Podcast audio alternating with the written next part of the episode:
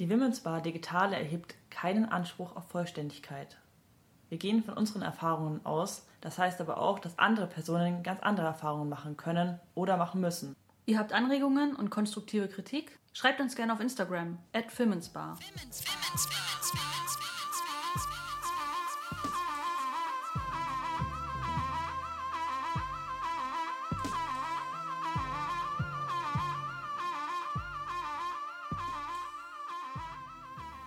Triggerwarnung. Hallo und herzlich willkommen zu Women's Bar im Februar, die zweite Folge 2022. Ich möchte die Folge mit einer kleinen so Einbettung der Women's Bar generell beginnen. Und zwar ähm, haben sich vielleicht die ein oder anderen schon gefragt, was mit Lotte ist, ähm, die mit mir eine Zeit lang den Podcast gemacht hat. Lotte hatte eine längere Masterarbeitsphase und hat sich jetzt dazu entschlossen, dass sie gerade keine Kapazitäten mehr hat für ehrenamtliche Arbeit. Ähm, nach hin und her überlegen habe ich aber mich dazu entschlossen, den Podcast trotzdem weiterzuführen. Aber äh, ich hätte mir, glaube ich, niemals zurückgetraut, alleine einen Podcast zu starten. Und ähm, das, das, Konzept der Women's Bar beruht ja auch darauf, dass äh, wir Flinter einen, eine Bühne oder eine Plattform bieten wollen. Das heißt, wenn ihr mal Teil der Folge sein wollt oder eure Projekte, eure Themen in die Folge mit einbringen wollt ähm, oder einfach mal mit mir eine Folge moderieren wollt, dann meldet euch sehr gerne. Genauso wird es heute laufen, nämlich ich habe Jule zu Gast. Hallo Jule, schön, dass du heute bei mir bist und heute diese Folge mit moderieren wirst. Hallo Pauline, vielen Dank für die Einladung. Ich freue mich, hier zu sein. Wir wurden äh, im November 2021 schon angefragt, ob wir nicht die äh, Dezemberfolge zu, äh, zu dem Internationalen Tag zur Beseitigung von Gewalt gegenüber Flinter bzw. patriarchaler Gewalt machen wollen, also die Redebeiträge in der Women's Bar platzieren wollen. Und deswegen dachte ich mir, ich würde gerne heute mit Jule zusammen durch diese Redebeiträge nochmal führen und diese nochmal mit euch gemeinsam anhören. Aber vielleicht magst du auch erstmal also zu dir äh, ein paar Worte sagen. Genau, ich bin Jule, das hat Pauline ja schon gesagt. Ich ähm, lebe schon seit über zehn Jahren in Leipzig. Bin ähm, seit letztem Jahr ähm, im vierten Frauenschutzhaus in Leipzig ähm, als Sozialarbeiterin angestellt und seit April 21 auch in der zentralen Sofortaufnahme der Frauenschutzeinrichtung Leipzig ähm, aktiv. Und ähm, wie Pauline schon gesagt hat, ist sozusagen ähm, das vierte Frauenschutzhaus erstmal nur eine ganz herkömmliche Erweiterung der, des Hilfesystems. Das heißt, in Leipzig gab es einfach einen hohen ähm, Fehlbedarf an Frauenschutzhäusern, an den Plätzen für Frauen. Das wurde erweitert durch das vierte Frauenhaus. Und gleichzeitig ähm, ging das Pilotprojekt der zentralen Sofortaufnahme an den Start. Das ist ähm, eine Clearingstelle. Da kommen erstmal alle Notanrufe in Leipzig an. Also jedes Mal, wenn eine Frau in Leipzig ähm, in einem Frauenhaus anrufen will, geht er erstmal zu uns in die Clearingstelle. Und die Frauen kommen dann auch erstmal zu uns mit ihren Kindern gegebenenfalls. Und wir versuchen dann innerhalb von ein paar Tagen, in denen sie auch kostenlos bei uns sein können, zu schauen, wie ist ihr Bedarf, was braucht sie, damit es ihr gut geht, wie hoch ist die Gefährdungslage für die betreffende Frau und oder die Kinder? Kann sie überhaupt in Leipzig bleiben? Müssen wir sie in einen anderen Landkreis vielleicht sogar vermitteln oder vielleicht sogar in ein anderes Bundesland? Ja, ist irgendwie krass, also dass auch diese zentrale Anlaufstelle erst seit 2021 gibt. Gab es davor da gar nichts Vergleichliches in Leipzig? Ähm, genau, davor gab es in Leipzig nur in Anführungsstrichen ähm, Frauenhäuser. Die Plätze waren aber einfach zu klein. Ne? Die Kommune Leipzig ist einfach stark gewachsen in den letzten Jahren, haben wir alle mitbekommen. Und dementsprechend braucht es einfach mehr Plätze. Und gleichzeitig hat sich das Land Sachsen coolerweise überlegt, so ein Pilotprojekt mit dieser zentralen Sofortaufnahme, mit dieser Clearingstelle einzurichten. Ähm, so eine Sofortaufnahme gibt es sonst nur zweimal in Deutschland. Einmal in Hannover und einmal in Hamburg. Genau, aber es ist alles noch ähm, ziemlich in der Anfangsphase, aber ähm, wir haben auf jeden Fall das Gefühl, und das haben uns die anderen Frauenschutzeinrichtungen auch zurückgemeldet, dass es schon echt viel hilft, wenn wir sozusagen da so eine gewisse Vorarbeit leisten und dann den Frauenschutzeinrichtungen, ähm, wenn wir die weitervermitteln, die Frauen und Kinder, da schon mal so ein so einen kleinen Übermittlungsbogen mitgeben können, was, was zu tun ist, was die Frauen wünschen, was sie brauchen und was wir aus fachlicher Sicht denken, was ähm, wichtig ist. Ja, mir kommt das auch sehr so betroffenenzentriert vor. Betroffene patriarchaler Gewalt sind ja nicht alle gleich. Also ihre Bedürfnisse sind ja auch nicht alle gleich. Also ähm, ja, absolut. Da hast du, ähm, da hast du vollkommen recht. Es ist auf jeden Fall sehr betroffenenzentriert. Einfach dahingehend schon, dass es kostenlos ist für vier Werktage laut ähm, laut Konzept zumindest. Die vier Tage können wir eigentlich kaum einhalten, weil welche Frau kann in so einer akuten Lebenskrise innerhalb von vier Tagen so eine lebenswichtige Entscheidung treffen? Nichtsdestotrotz, und das ist halt der große Unterschied zu den herkömmlichen Frauenhausplätzen, sind wir halt erstmal kostenlos und wir versuchen eigentlich jeglichen Frauen eine, einen Schutzraum zu geben, egal ähm, ob sie vielleicht auch eine, einen älteren Sohn haben. Viele Frauenhäuser nehmen nur ähm, Söhne bis 16 auf zum Beispiel. Auch mit Haustieren, auch mit Suchterkrankungen, mit psychischen Erkrankungen. Das kann ganz oft nicht gestemmt werden von den Frauenschutzeinrichtungen, weil das auch immer natürlich noch eine extra Gefahr für die anderen Bewohnerinnen bedeutet, weil dadurch die Anonymität gefährdet werden kann. Ne, durch eine psychische Erkrankung oder durch eine Suchterkrankung stehen dann einfach andere Themen im Vordergrund und da versuchen wir schon echt sehr nah bei den Frauen zu sein und zu gucken, was sie brauchen in ihren konkreten ähm, Situation ähm, bedeutet natürlich auf unserer Seite unfassbar viel Spontanität und ähm, ganz spontan äh, sehr kreative Lösungen für nicht vorhergesehene Probleme zu finden. Aber ähm, das macht die Arbeit auf jeden Fall auch so spannend. Ja, super interessant, was du alles zu erzählen hast. Und vielleicht fallen dir, wenn wir zusammen die Redebeiträge vorstellen, auch noch ein oder andere ähm, Erzählungen oder Beispiele oder Ergänzungen zu den Redebeiträgen ein. Aber ich würde jetzt einfach mal vorschlagen, dass wir in den Re ersten Redebeitrag starten. Wir stehen hier am 25.11.2021 am Internationalen Tag zur Beseitigung von Gewalt gegen Frauen, am Internationalen Tag gegen patriarchale Gewalt, um auf Feminizide, die wohl schlimmste, weil tödliche Zuspitzung patriarchaler Gewalt, aufmerksam zu machen. Feminizide begreifen wir als geschlechtsbasierte Morde an Frauen und weiblich gelesenen Menschen aus misogynen Motiven. Erst am Dienstag geschah in der Leipziger Südvorstadt ein Feminizid. Der Täter war wohl der Ehemann der getöteten Frau. Über Feminizide zu sprechen, aufzuklären und sie zu skandalisieren, soll im folgenden Redebeitrag geschehen. Nach dem Feminizid am 8. April 2020 im Leipziger Auwald haben wir uns unter dem Namen Keine mehr zusammengeschlossen. Wir organisieren uns gegen Feminizide und cismännliche Gewalt, recherchieren und dokumentieren Vorfälle und wollen damit politisieren und Sichtbarkeit schaffen. Wir wollen die strukturelle Ebene cismännlicher und patriarchaler Gewalt aufzeigen und die Öffentlichkeit dafür sensibilisieren. Mit der Losung Nionia Menos, keine mehr, keine weitere getötete Frau, schließen wir uns auch dem internationalen feministischen Kampf gegen Feminizide an. Feminizide sind die wohl schlimmste Form patriarchaler Gewalt gegen Frauen und Personen, die als weiblich gelesen werden. Eine Kette, die von sexueller Belästigung in der Öffentlichkeit, Stalking, häuslicher Gewalt, Vergewaltigung eben bis hin zum Mord reicht. Aktuelle Statistiken sprechen davon, dass jeden Tag ein Mann versucht, seine Partnerin oder Ex-Partnerin umzubringen. Jeden zweiten bis dritten Tag gelingt es ihm.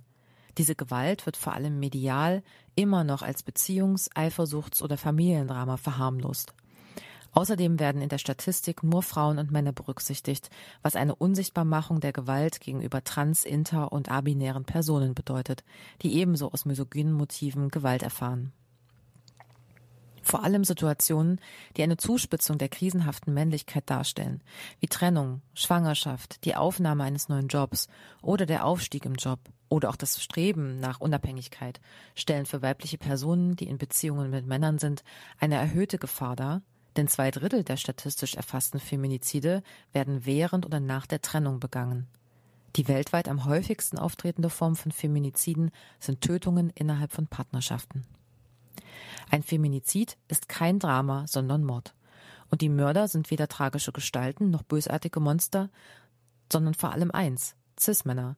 Also Männer, die aus misogynen Motiven töten, denn sie töten meist dann, wenn weiblich gelesene Personen ihren vermeintlichen Pflichten Männern gegenüber nicht nachkommen und somit die an diese gestellten Rollenerwartungen nicht erfüllen. Diese Anspruchs- und Dominanzhaltung führt bis zum mörderischen Hass. Das dem gemeinsame Motiv, das verbindende Moment lautet Misogynie, also der Hass gegenüber dem Weiblichen. Dabei stützt das Geschlechterverhältnis diese Gewalt, da es eine Dominanz des Männlichen über das Weibliche quasi beinhaltet, gleich wie die Binarität zweier Geschlechter, nämlich Mann und Frau, die einander begehren. Diese Logik sowie die patriarchale Rechtsprechung und mediale Berichterstattung über Feminizide und männliche Gewalt, die oft verharmlost, rassistisch und klassistisch ist, muss skandalisiert werden. Für Frauen, inter, trans und abinäre Personen, denen es an finanziellen Ressourcen fehlt, die in Gemeinschaftsunterkünften leben, die kein Deutsch sprechen, die konsumieren, die prekäre Jobs haben, die im Alltag behindert werden, die in finanzieller oder ähnlicher Abhängigkeit von Männern leben oder arbeiten, ist es deutlich schwerer, sich aus einer gewalttätigen Beziehung zu lösen. Sie sind einem noch größeren Risiko ausgesetzt, Gewalt durch Cis-Männer zu erfahren. Was wir daher brauchen, ist eine engagierte feministische Aufklärung und Bewusstmachung. Eine Analyse struktureller Gewalt und deren Konsequenzen. Es braucht mehr Reflexion über das Handeln in Partnerinnenschaften, zwischenmenschlichen Beziehungen und im öffentlichen Raum. Mehr Aufmerksamkeit für die Menschen, welche durch Verhältnisse nahezu unsichtbar im alltäglichen Leben sind. Mehr Aufmerksamkeit für Gewalt, die tagtäglich passiert, in unseren Freundinnenkreisen, in unserer Nachbarinnenschaft, auf der Straße, in Unterkünften, in WGs, diese Orte sind nicht privat. Mit diesem Bewusstsein können wir es schaffen, uns zu solidarisieren und als laute und starke Bewegung den Staat und die Öffentlichkeit unter Druck zu setzen. Unsere Aufgabe ist es, Feminizide aus dem Privaten zu holen. Mit diesem Anspruch sind wir nicht allein. Wir beziehen uns auf eine Welle großer feministischer Bewegungen, die in den letzten Jahren weltweit aktiv geworden sind, um sich patriarchalen Verhältnissen im Kapitalismus zu widersetzen und Forderungen auf die Straße zu tragen. Lasst uns gemeinsam gegen männliche Gewalt und männliche Dominanz, die Zugriffe auf unsere Körper und unsere Selbstbestimmung und für ein Leben kämpfen, das die gesellschaftlichen Verhältnisse von Kapitalismus und Patriarchat überwindet. Keine ist vergessen. Es heißt Feminizid.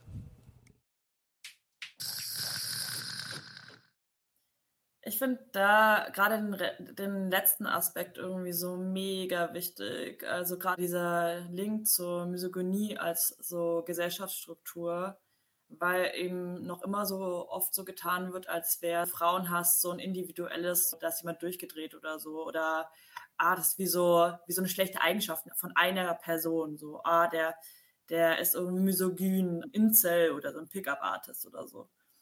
Aber Frauenhass ist eben ein strukturelles Ding. Also es ist ja in unseren Strukturen, in unserer Sozialisation inhärent, in Institutionen. Und ähm, ich finde da so dieses Abwälzen auf irgendwie so eine individuelle Ebene echt so, ich finde es echt, ich bin immer wieder fa total fassungslos. Absolut, ich kann da, glaube ich, gut anschließen. Ähm, mein, mein erster Gedanke nochmal beim Hören des Redebeitrags war, dass einfach diese ähm, die Vielschichtigkeit von Gewalt, in welch, also welche äh, Form Gewalt annehmen kann, ne, äh, die ist halt das, ähm, für mich total ausschlaggebend, weil das so wenig gesehen wird und dadurch halt einfach keinerlei gesellschaftliche Verantwortung dafür übernommen wird. Also dass Gewalt halt nicht nur körperlich sein kann und im allerschlimmsten Fall in einem äh, Feminizid enden kann, sondern dass es halt ganz viele Vorstufen davon gibt, die auch viel subtiler sein können und auch viel unsichtbarer sind als körperliche Gewalt, also psychische Gewalt, ökonomische Gewalt, emotionale Gewalt, dass diese, genau, also meiner Meinung nach braucht es halt einfach so eine krasse Bewusstwerdung darüber, dass es, wie du gesagt hast, halt kein individuelles Problem ist, sondern dass es was äh, strukturelles und ein gesellschaftliches Problem ist.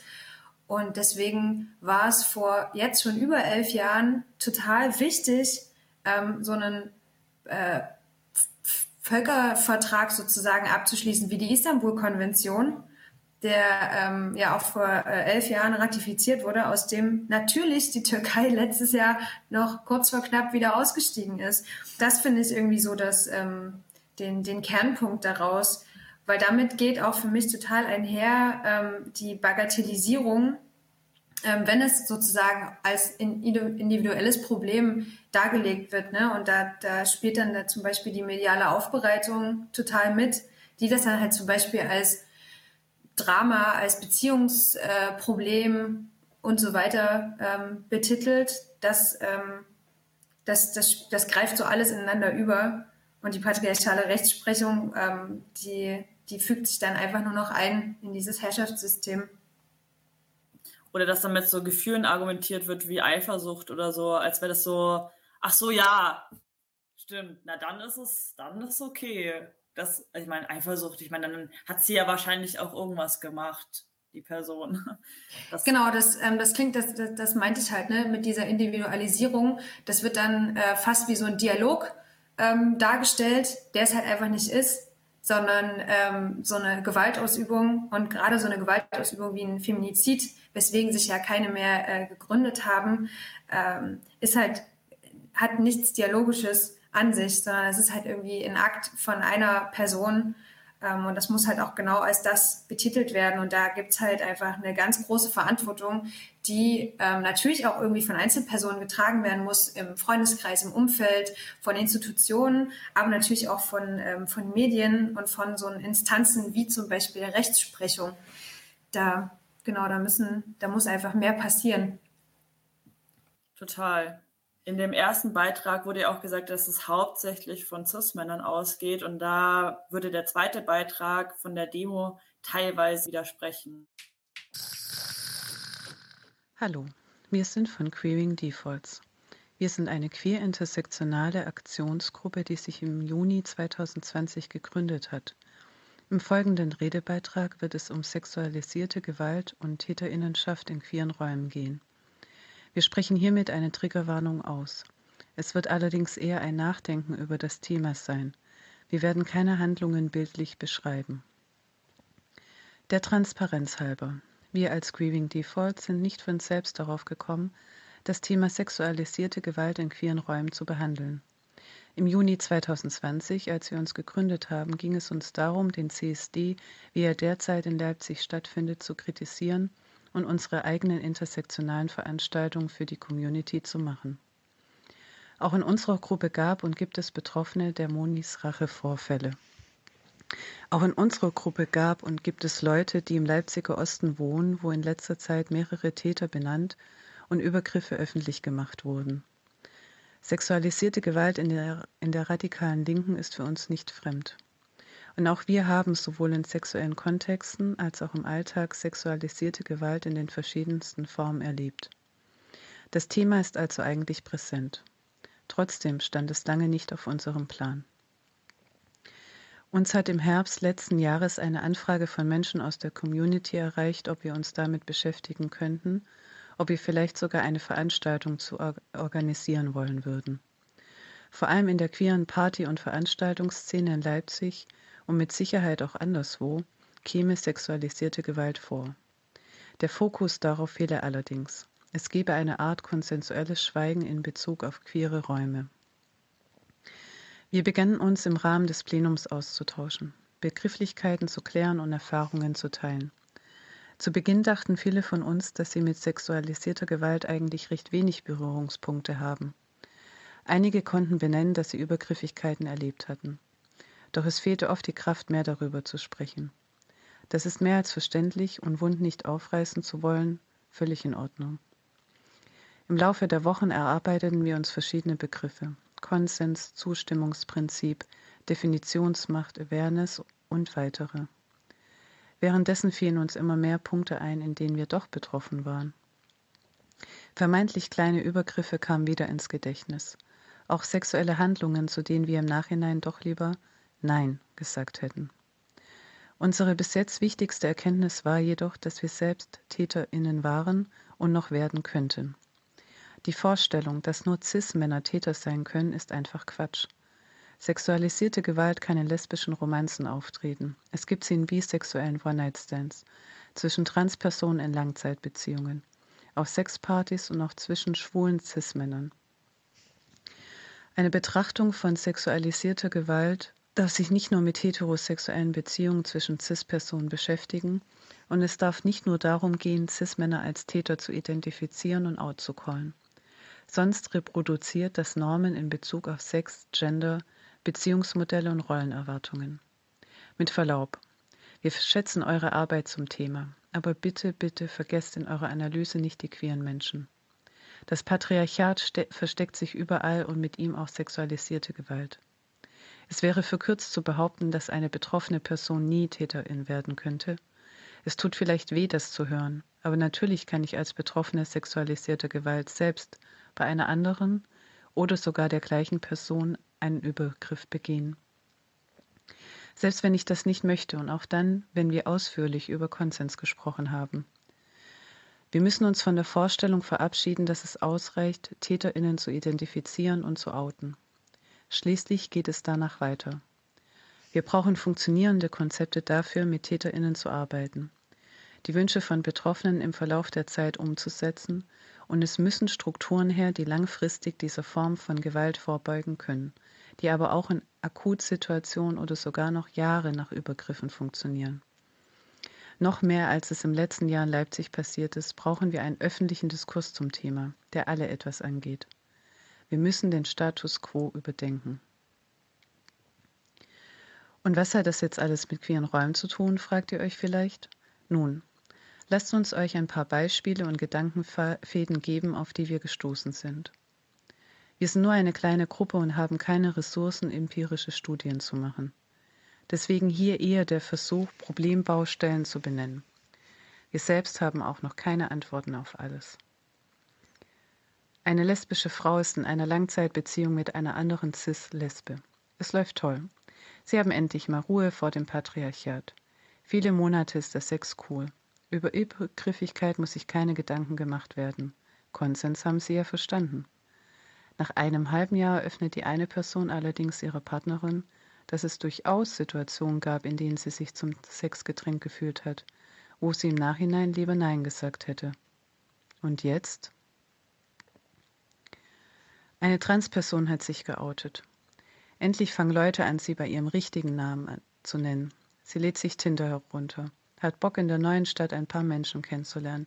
Vielleicht ist ja auch ein cuter Flirt dabei.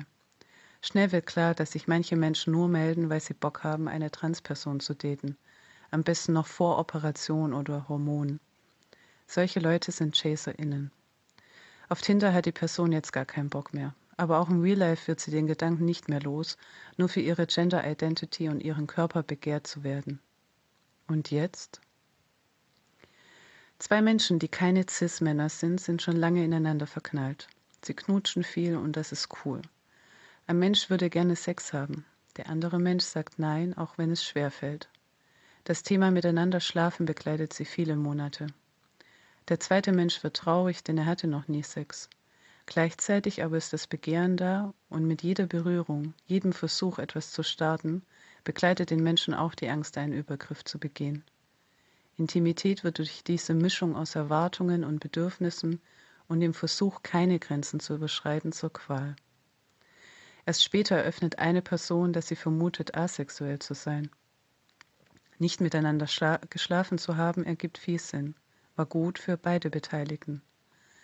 Trotzdem bleibt die antrainierte Angst, mit jeder Bewegung Grenzen zu überschreiten. Auch zukünftige Romanzen werden dadurch nicht einfacher. Und jetzt? Eine schwule Person ist viel auf Grindr und Tinder.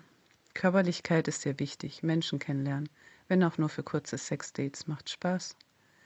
Im Laufe der Zeit begegnet der Person allerdings häufiger das Gefühl, nur ein Körper zu sein, der Nähe spendet und auch das Gefühl, dass es gelegentlich vorausgesetzt wird, zum Sex bereit zu sein. Immerhin habe man sich auf Grindr kennengelernt. Einerseits sind One-Night-Stands der Person ganz recht, andererseits ist es manchmal auch ein Scheißgefühl. Die eigenen Bedürfnisse und die Erwartungshaltung, die durch die App und auch spezifisch durch schwule Kontexte erzeugt wird, zu navigieren, ist gar nicht so einfach. Und jetzt? Eine Sexparty soll veranstaltet werden. Alle freuen sich darauf, dass in ihrem Kaff endlich mal ein queeres Event geht. Es haben sich sogar Menschen zum Putzen gefunden. Jetzt aber kommt die Frage auf, wie radikaler Konsens durchgesetzt werden kann. Wie allen Menschen klar machen, dass Sex nur nach einem verbalen Ja geben soll.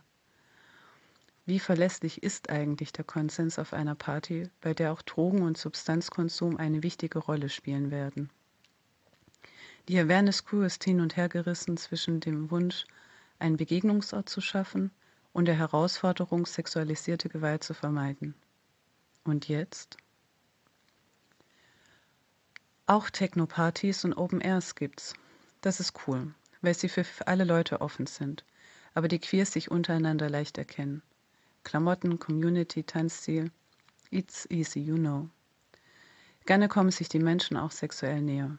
Einige von ihnen sind dabei allerdings nicht so konsequent, wenn es um Konsens geht. Es wird nach sexuellen Gefälligkeiten gefragt.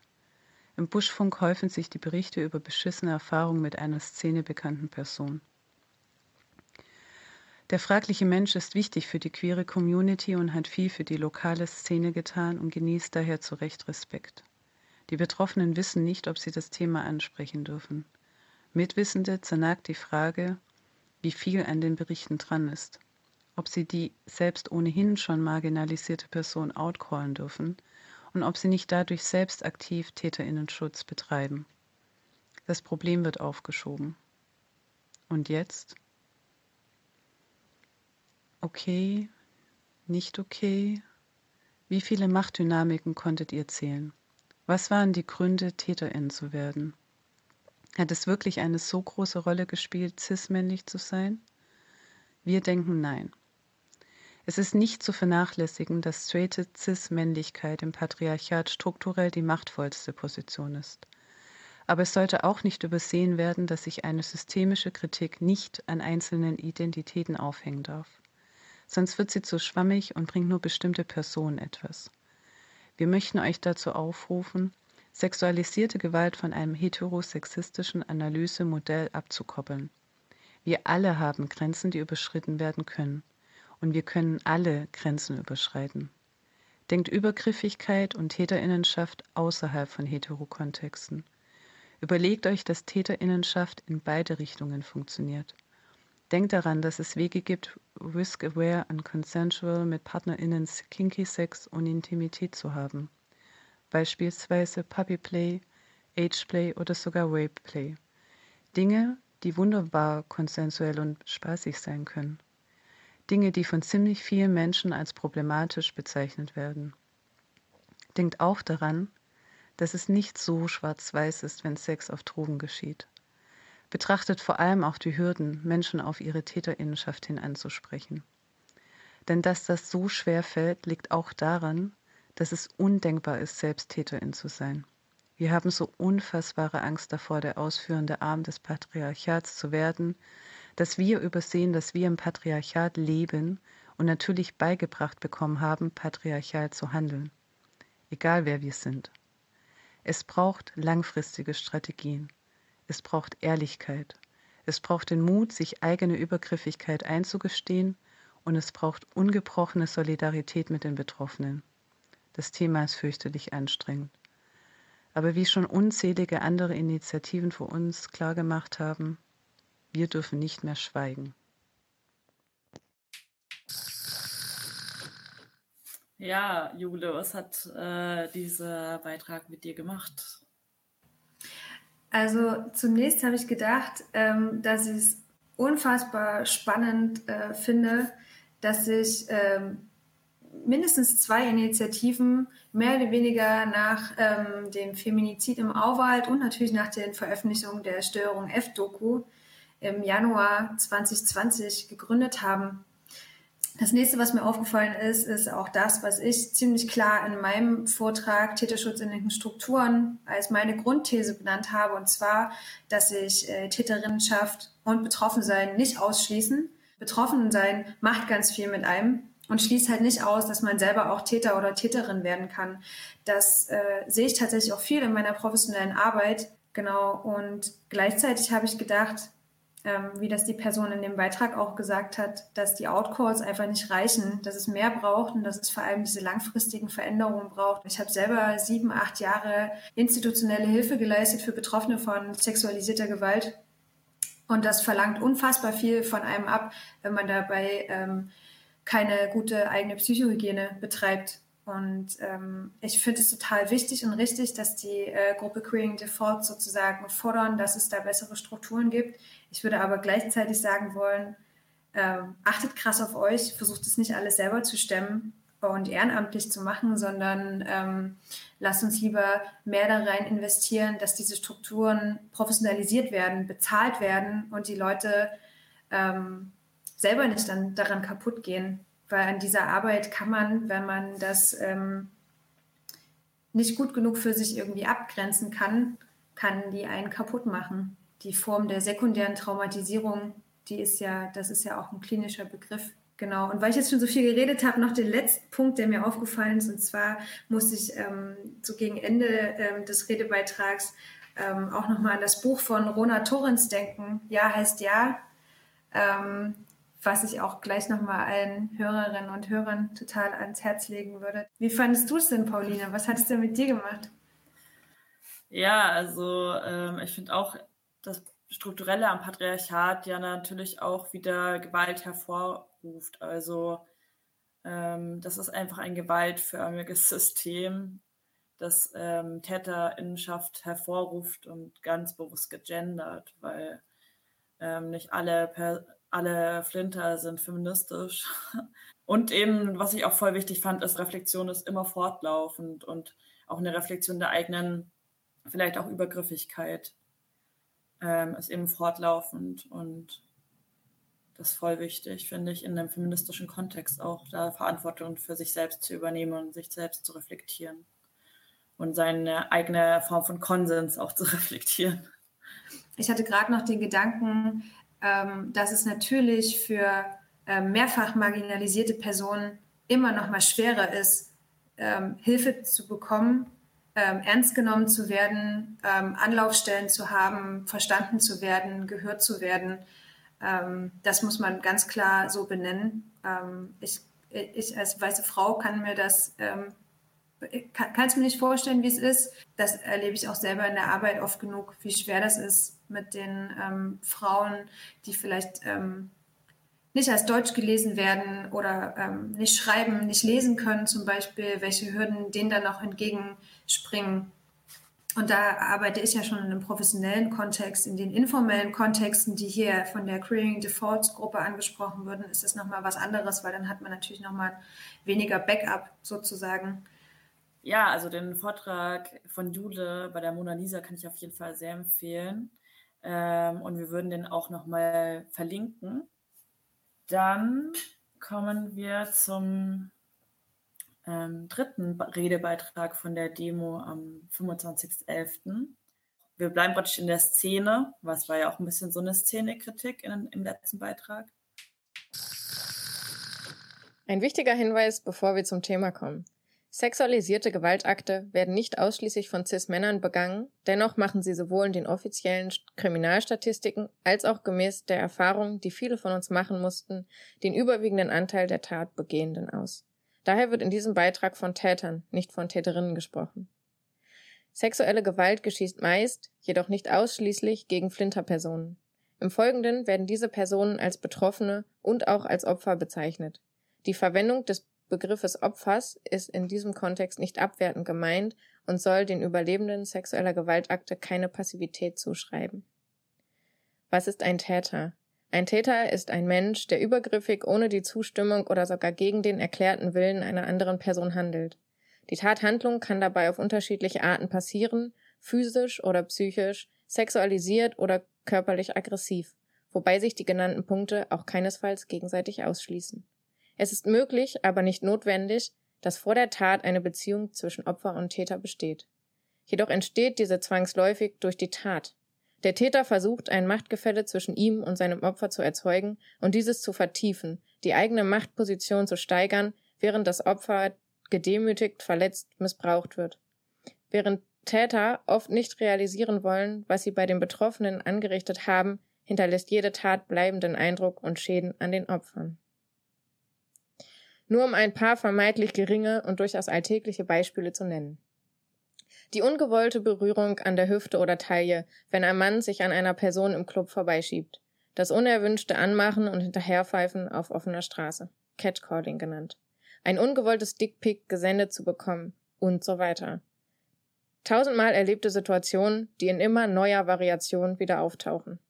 Die sich zu immer schwerwiegenderen Straftaten steigern können, die unsere physische und psychische Gesundheit und sogar unser Leben bedrohen.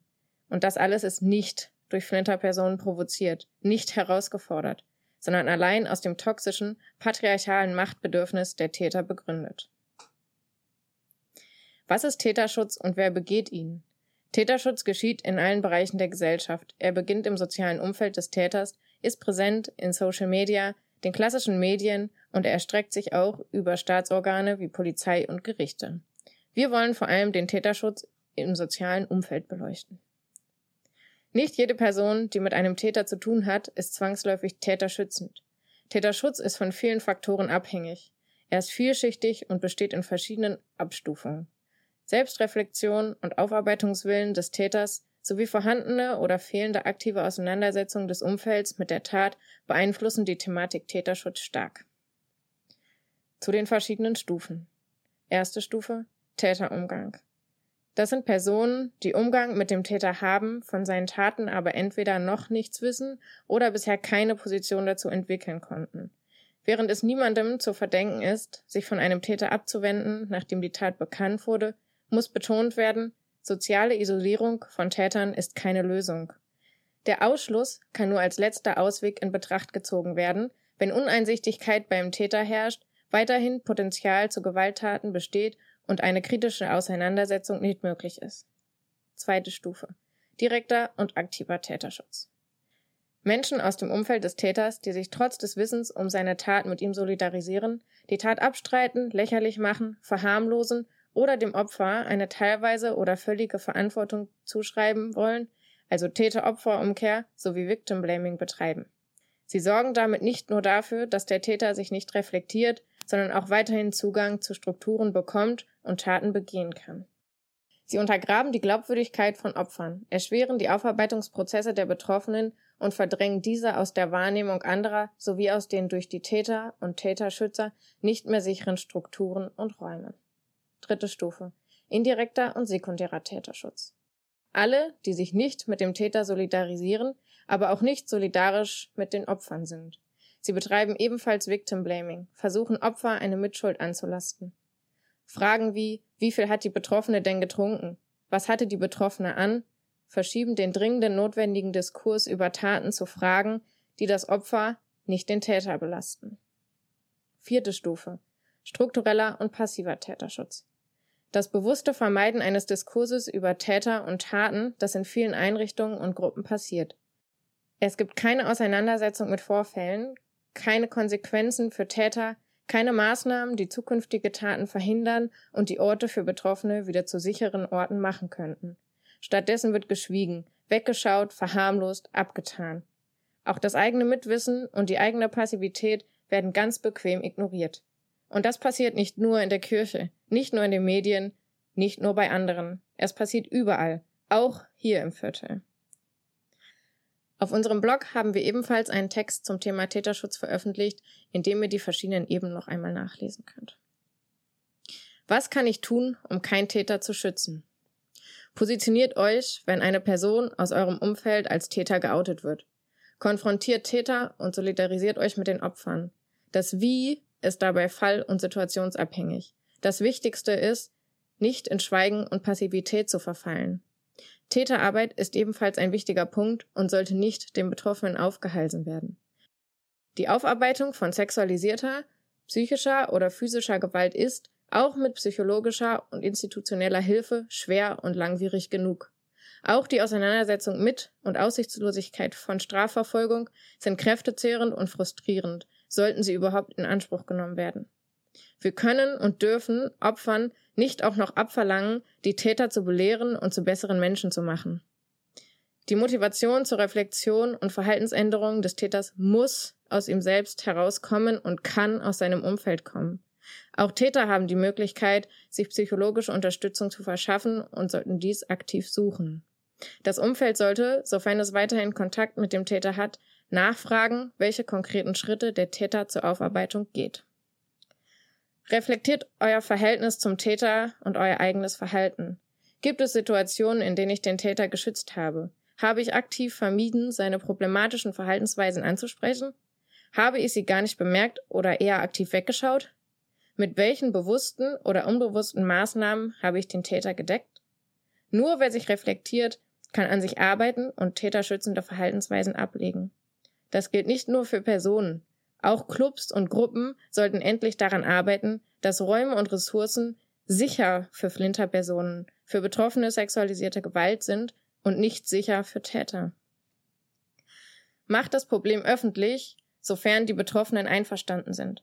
Outcalls können sehr hilfreich dabei sein, Täter, Taten und Tatorte zu beleuchten, die Beteiligten dazu zu bringen, Verantwortung für ihr Handeln zu übernehmen und Veränderungen anzustoßen.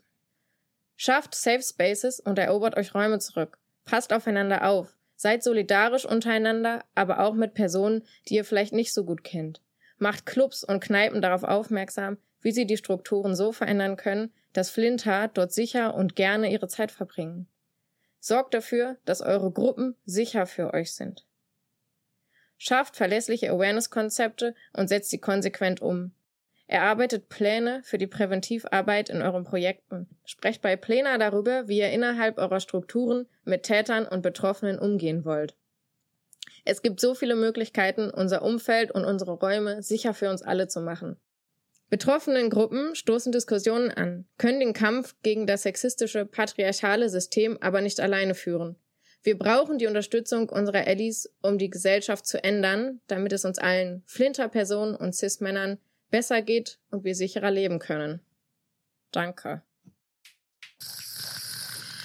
Also in dem Vortrag oder Beitrag von Fightback Leipzig ähm, fand ich total gut, dass äh, direkt am Anfang nochmal ähm, auf das Thema Schuld eingegangen wurde. Und zwar, dass es ja ähm, ganz oft nach den ähm, Übergriffen so eine Art Schuldgefühl bei Betroffenen aufkommt oder dass auch vom Umfeld, ähm, und das ist ja auch Teil von Täterschutz, dass so Schuld ähm, den Betroffenen zugeschoben wird. Und das fand ich nochmal total gut, dass es nochmal äh, gesagt wurde, dass es nicht in ihrer Verantwortung liegt, was ihnen passiert ist. Ähm, genau, den Punkt fand ich nochmal total wichtig. Und gleichzeitig ist natürlich der ähm, Beitrag, den Sie gemacht haben, der hat natürlich ganz klar an das Umfeld der sowohl der Betroffenen, aber natürlich auch das Umfeld der, ähm, der Täter appelliert. Und ich glaube, das ist ein unglaublich wichtiger Punkt, der nicht unterschätzt werden darf, gerade in der, ähm, in der linken Szene, ähm, wo, wo alle irgendwie häufig denken, dass es irgendwie einen Safe Space gibt. Ich glaube, den kann es sowieso fast nie geben ähm, oder den gibt es einfach nicht. Und gerade deswegen ist das Umfeld so wichtig und muss einfach Verantwortung übernehmen und aktiv werden und handeln und ähm, kann halt nicht einfach nur sich darauf ausruhen, links zu sein. Das reicht dann halt einfach nicht. Genau, und gleichzeitig natürlich, dass der Fokus so lang und so oft immer ähm, auf den Tätern liegt, das ist ein großes Problem. Und das Ziel wäre natürlich, den Fokus eher auf die Betroffenen ähm, umzulenken. Es gibt eine Täterberatungsstelle in Leipzig, das ist die Triade, die sitzen in Markkleeberg. Und tatsächlich ähm, weiß ich, dass da die allermeisten Klienten, die da hinkommen und sich Hilfe suchen, tatsächlich auf gerichtliche Anordnung kommen. Und ich finde, das spricht schon Bände, dass da auch nur Leute auf Druck kommen, weil sie sonst in den Knast gehen müssen und nicht etwa aus einer Eigenmotivation heraus. Ich finde auch so, dass die zwei letzten Redebeiträge an die Szene so ein bisschen ranzoomen und eigentlich ein ähnliches ähm, Verantwortungsgefühl so vermitteln für mich. Nämlich, dass man im Gegen diesen Common Sense sofort Täterinnenschaft von sich wegzudrücken, mal den Gedanken zulassen sollte, auch wenn er sau schmerzhaft ist, was ja Queering Defaults auch gesagt haben, dass es mega schmerzhaft ist, das äh, zuzulassen, weil das natürlich niemand sein will, klar, aber wir müssen davon ausgehen, gerade weil es eben ein strukturelles Ding ist und kein individuelles, dass wir auch uns mit uns selbst auseinandersetzen müssen und auch, ich meine, Monis Rache hat spätestens ja mit Nachdruck gezeigt, mit den eigenen, vielleicht szeneinternen Strukturen auch äh, radikal ins Gericht gehen sollte. Also es ist halt viel einfacher, den Blick nach außen zu richten, als den Blick nach innen zu richten. Und das kann man, glaube ich, für Einzelpersonen sagen und das kann man noch mehr für Gruppen sagen, die natürlich viel lieber mit dem Finger auf andere zeigen, ähm, als tatsächlich bei sich selber anzufangen. Und ähm, das, was ich jetzt auch gerade bei Fightback ähm, rausgehört habe, ist, dass sie sich auch ganz klar eine kontinuierliche Auseinandersetzung wünschen, auch in Phasen, in denen die Gruppe vielleicht gerade mit keinem akuten Fall zu kämpfen hat, dass genau so eine Pause, wie zum Beispiel die Corona-Pause, genutzt wird, um ähm, den Laden so ein bisschen aufzuräumen. Voll. Ich würde ein bisschen wieder rauszoomen aus der Szene. Wir hören den nächsten Beitrag. Gewalt gegen Frauen ist eine der häufigsten Menschenrechtsverletzungen. Diese Gewalt kann auf verschiedenen Ebenen stattfinden. Im privaten, auf der Straße, durch kriminelle Strukturen oder auch durch ganze Staaten. Letzteres geschieht nun seit über drei Monaten in Afghanistan. Systematische, durch den Staat ausgeübte Gewalt an Frauen. Seit dem Fall von Kabul am 15. August hat sich die Lage für Frauen und für als Frauen gelesene Personen drastisch verschlechtert. Arbeiten oder zur Schule gehen ist nicht mehr möglich. Besonders Frauen, die sich vor oder nach der Machtübernahme für Frauenrechte eingesetzt haben, müssen um ihre Leben fürchten. Erst Anfang November wurden vier Frauen bei dem Versuch, das Land zu verlassen, brutal ermordet. Unter ihnen war die Frauenrechtsaktivistin und Wirtschaftsdozentin Frosan Safi. Wir gedenken heute dieser vier mutigen Frauen. In Afghanistan werden in diesem Moment Mädchen an die Taliban verkauft, weil ihre Familien sich nicht anders zu helfen wissen. Diese Mädchen, diese Kinder werden an Männer zwangsverheiratet, die älter sind als ihre Väter. Diese Mädchen werden vermutlich nichts als Gewalt erfahren. Wir gedenken heute dieser Mädchen, die nie eine Chance auf ein selbstbestimmtes Leben haben und hatten. Es ist bittere Realität, dass sich unzählige afghanische Frauen und Mädchen in diesem Moment vor den Taliban verstecken, nur noch mit Burka das Haus verlassen und in ständiger Angst leben müssen, entdeckt und vergewaltigt, schwer verletzt oder sogar ermordet zu werden. Die Taliban wollen ein Regime der Angst errichten. Sie wollen, dass Frauen und Mädchen in einem konstanten Zustand der Angst leben und sich deswegen unterordnen. Leider funktioniert das auch. Aber eins ist offensichtlich. Die Taliban haben selbst Angst. Sie haben Angst vor starken Frauen, vor intelligenten Frauen und vor engagierten Frauen. Deswegen ist die einzige aus ihrer Sicht mögliche Lösung die Unterdrückung von und die Gewalt an Frauen. Wir sind heute in Gedanken bei all jenen Frauen, die unter dieser Unterdrückung und Gewalt leiden. Wir als Leipziger Initiative zur Unterstützung gefährdeter Afghaninnen fordern deshalb die neue Bundesregierung zum schnellen Handeln auf, evakuiert gefährdete Personen aus Afghanistan und steht für die Rechte von Frauen in Afghanistan ein. Unsere Initiative unterstützt im Moment Einzelpersonen durch finanzielle Hilfen. Dies betrifft vor allem Frauen, die durch die Übernahme der Taliban ihre Jobs nicht mehr ausüben dürfen und deswegen auf finanzielle Unterstützung angewiesen sind. Leider ist es uns durch die aktuelle Corona-Situation nicht möglich, genug Spenden zu sammeln, um diese finanziellen Hilfen weiter beständig auszuzahlen. Deswegen bitten wir euch, uns eine kleine oder auch große Spende zukommen zu lassen. Entweder hier direkt am Stand oder über unseren Spendenaufruf auf betterplace.de, den ihr auf unserem Instagram at Initiative Support Afghans at Risk findet. Dankeschön. Den in dem Redebeitrag genannten Spendenlink posten wir auf jeden Fall über Instagram und auch in den Show Notes. Ja, Jule, wie geht's dir mit diesem Beitrag oder was ging dir so durch den Kopf, ich finde es ähm, unglaublich wichtig, den Blick auch ähm, nach den ganzen ähm, Beiträgen, die wir jetzt schon angehört haben, raus aus der Szene, raus aus Leipzig, auch raus aus Deutschland zu, ähm, zu wenden, sodass ähm, die, sozusagen dieser ganze ähm, Aktivismus und der ganze Feminismus auch nicht nur so eurozentriert ist. Das ist schon mal ein übelst guter ähm, Punkt und ich bin froh, dass die Initiative ähm, letztes Jahr gesprochen hat. Genau, deswegen sollten wir eben nicht aus den Augen verlieren, dass wir nicht unseren eigenen Szenekämpfe zu den einzigen machen. Wer trägt die Konsequenzen? Luke Mockridge verfasst ein fast 40-minütiges Statement, in dem er mit gebrochener Stimme davon spricht, dass die Vergewaltigungsvorwürfe von Ines Agnoli seiner Karriere schaden. Kein Wort davon, dass er die Verantwortung für sein Verhalten trägt. Ines Agnoli wird mit Anfeindungen und Drohungen überschüttet, weil sie die Vergewaltigung öffentlich gemacht hat. Jérôme Boateng wird zwar wegen Körperverletzung an seiner Ex-Freundin verurteilt, allerdings führen die 60 Tagessätze Bußgeld nicht dazu, dass er als vorbestraft gilt. Die Höhe des Bußgelds wird ihm nicht wehtun und mittlerweile hat er Berufung gegen das Urteil eingelegt. Vorwürfe der häuslichen Gewalt, die von Boateng ausgeht, gab es in der Vergangenheit schon häufiger. Tom Schwarz, professioneller Boxer, bricht seiner Lebensgefährtin mehrfach den Kiefer. Das Verfahren wird gegen eine Geldauflage von 2500 Euro eingestellt.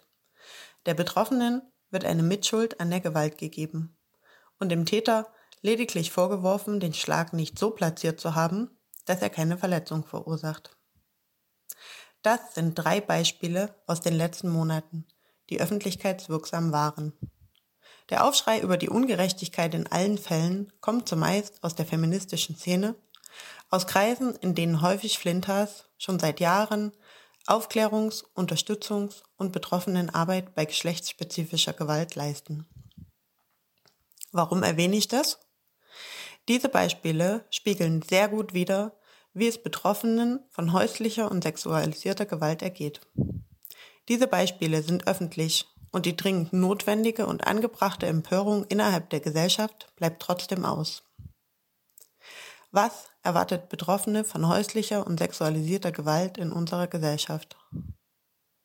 Aufenthalte im Frauenhaus, ein Umzug innerhalb der Stadt oder in eine fremde Stadt, Lohnarbeitsstellenwechsel, finanzielle Not, langwierige und retraumatisierende Umgangsverfahren, Infragestellen ihrer Betroffenheit, erniedrigende Gerichtsverfahren, aufenthaltsrechtliche Konsequenzen, Druck von Familienmitgliedern, Hilflosigkeit. Traumata, für die es keine zeitnahe therapeutische Hilfe gibt. Verlust ihres Sicherheitsgefühls, fehlende Solidarität. Der Druck, trotzdem als Elternteil, Lohnarbeitende, Leistungsbeziehende oder ähnliche, angemessen zu reagieren und zu funktionieren. Verlust von Freundinnen oder dem Helferinnennetzwerk. Übertragen von Schuld. Zu wenige oder nicht vorhandene Hilfsangebote. Ungewollte Schwangerschaften. Körperliche Verletzungen. Alleinige Verantwortung für die Kinder. Die Demütigung, ihr Erlebtes teils völlig fremden Personen erzählen zu müssen. Um hier nur mal einige zu nennen. All das kommt hinzu zum Erleben von Gewalt für deren Bewältigung schon alle Kraft aufgebraucht wird. In den letzten Jahren habe ich selten bis nie erlebt, dass Ausübende von häuslicher und sexualisierter Gewalt sich ihrer Verantwortung in einer ähnlich schmerzhaften Art und Weise stellen mussten wie Flinters ihrer Betroffenheit. Wenn man bedenkt, dass sich die Bundesrepublik Deutschland im Jahr 2018 zur Ratifizierung der Istanbul-Konvention entschlossen hat, in der Gewalt gegen Frauen und Mädchen als eine Menschenrechtsverletzung gilt, sind wir auch im Jahr 2021 noch sehr weit entfernt von einer tatsächlichen Umsetzung dessen. Das Bündnis Istanbul-Konvention hat im Alternativbericht zur Istanbul-Konvention unter anderem zehn Kernforderungen an die Politik erarbeitet, von denen ich hier drei benennen möchte. Erstens. Gewaltschutz braucht eine ressortübergreifende Gesamtstrategie. Zweitens. Alle Berufsgruppen, die mit Betroffenen und Tätern in Kontakt kommen, müssen zu Gewaltschutz umfassend aus- und weitergebildet werden. Drittens. Gewaltschutz muss Vorrang vor Umgangsrecht haben. Allein die Umsetzung dieser drei Forderungen würde eine größere in Verantwortungnahme für ausübende Personen von häuslicher und sexualisierter Gewalt und eine Entlastung der Betroffenen bedeuten. Derzeit und seit vielen Jahrzehnten versuchen institutionelle und informelle Helferinnensysteme mit unfassbar viel Engagement und Power, mit unheimlich viel Herzblut und Solidarität die fehlende Unterstützung durch Politik und Gesellschaft auszugleichen. Und für jede Betroffene für jedes Kind, das Zeugin von häuslicher Gewalt geworden ist, das zu erkämpfen, was ihnen zusteht. Und dass uns allen in Anbetracht solcher Urteile wie oben genannt nicht irgendwann die Puste ausgeht, ist schon erstaunlich. Vielleicht halten wir alle durch, weil wir darauf hoffen, dass die Inhalte der Istanbul-Konvention doch irgendwann noch umgesetzt werden, weil wir wissen, dass wir dann endlich durchatmen können. Denn eigentlich hat sich die Bundesregierung zu den gesetzlichen Grundlagen schon bekannt. Sie müssten nur endlich angewandt werden. Ja, das ist ja wieder ein Themengebiet, das auch sehr viel mit deiner Professionalität zu tun hat.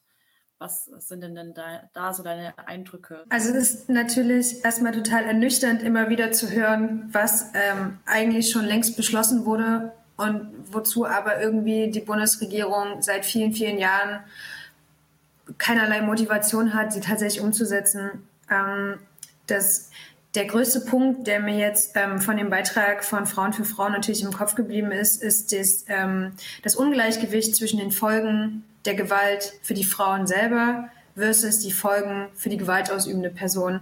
Dass allein dieses Ungleichgewicht nicht auch als solches so konkret beschrieben und behandelt wird, das, das lässt schon äh, Bände sprechen. Ich habe mir gerade noch als ähm, äh, Punkt aufgeschrieben. Das ist nämlich auch einer dieser zehn Punkte, den die äh, Kollegin von Frauen für Frauen angesprochen hat.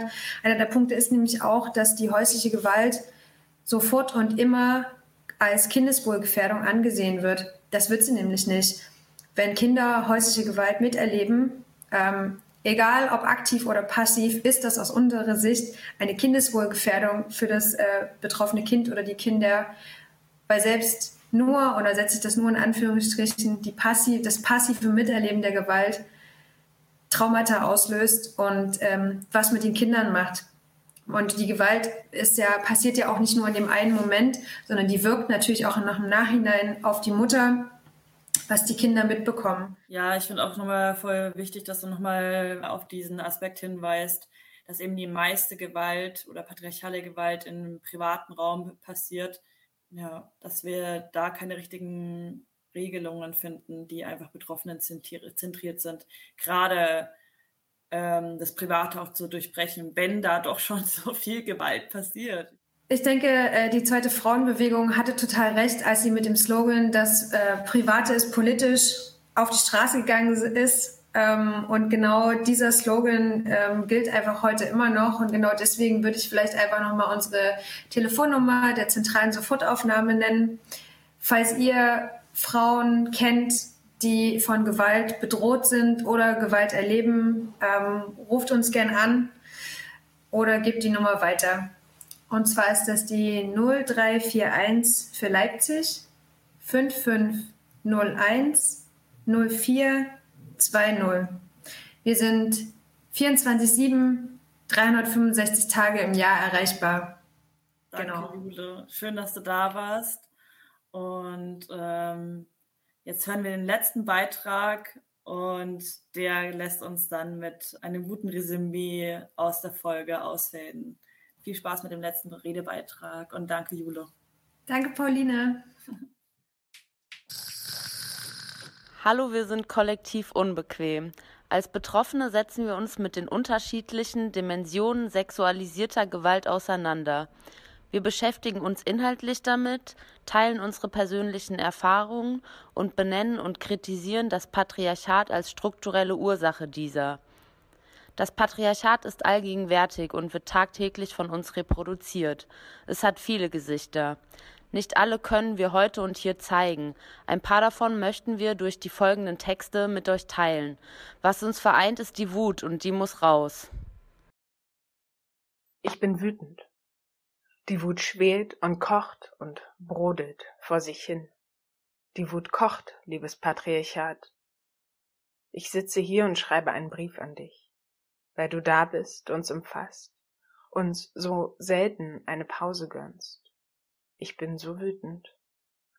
Tagtäglich zu sehen, wie viele Menschen unter dir leiden auf all die Gewalt, die du verkörperst, dass so viele von uns sexualisierte Gewalt erfahren müssen und es in deiner Welt nicht einmal möglich ist, darüber zu sprechen. Dass du schuld bist an der häuslichen Gewalt, die dafür sorgt, dass das Zuhause für viele von uns kein sicherer Ort ist. Ich bin wütend, dass so viele Tag für Tag sexuelle und sexistische und phobe Übergriffe und Anspielungen auf der Straße erleben müssen. Ich bin wütend auf deine Ausschlüsse, Ich bin wütend auf die Heteronormativität, die uns beibringt, dass nur heterosexuelle Beziehungen ernst zu nehmen sind. Ich bin wütend darauf, dass homosexuelle Menschen und Transpersonen Tag für Tag unter dir leiden müssen. Auf den Rassismus, den du produzierst. Ich bin wütend, weil ich manchmal das Gefühl habe, nichts dagegen tun zu können, mich alleine fühle, weil ich nicht Teil deiner Welt sein kann. Deshalb Lasst uns verbünden, zusammentun, Banden bilden und jeden verdammten Tag gemeinsam kämpfen. Gegen das Patriarchat, gegen die Nebenwirkungen, gegen den Schmerz, der mit ihm einhergeht. Jeden einzelnen Tag. Damit du, Patriarchat, nicht mehr das Sagen hast.